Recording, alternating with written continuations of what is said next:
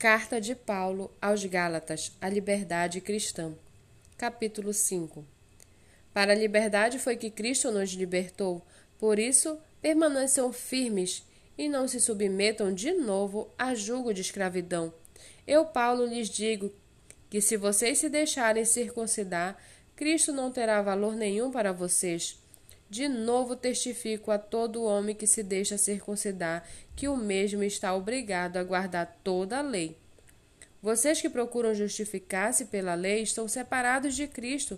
Vocês caíram da graça de Deus, porque nós, pelo Espírito, aguardamos a esperança da justiça que provém da fé, porque em Cristo Jesus nem a circuncisão, nem a incircuncisão tem valor algum, mas a fé que atua pelo amor.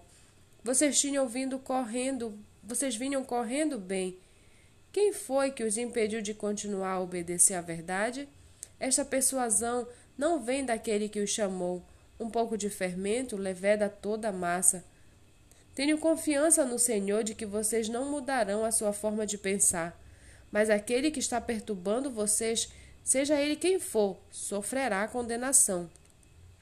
Meus irmãos, se ainda prego a circuncisão, por que continuo sendo perseguido? Nesse caso, estaria desfeito o escândalo da cruz. Quem dera até se mutilassem aqueles que estão perturbando vocês.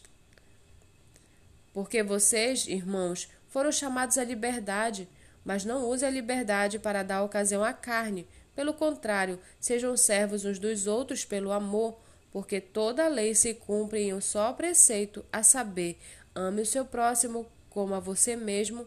Mas se vocês ficam mordendo e devorando uns aos outros, tenham cuidado para que não sejam mutuamente destruídos.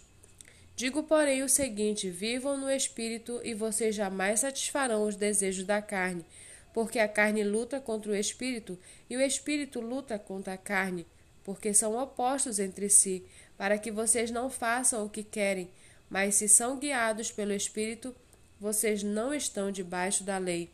Ora, as obras da carne são conhecidas e são imoralidade sexual, impureza, libertinagem, idolatria, feitiçarias, inimizades, rixas, ciúmes, iras, discórdias, divisões, facções, invejas, bebedeiras, orgias e coisas semelhantes a estas. Declaro a vocês, como antes já os preveni, que os que praticam tais coisas não herdarão o reino de Deus. Mas o fruto do Espírito é amor, alegria, paz, longanimidade, benignidade, bondade, fidelidade, mansidão, domínio próprio. Contra estas coisas não há lei. E os que são de Cristo Jesus crucificaram a carne, com as suas paixões e os seus desejos. Se vivemos no Espírito, andemos também no Espírito. Não nos deixemos possuir de vanglória provocando uns aos outros, tendo inveja uns dos outros.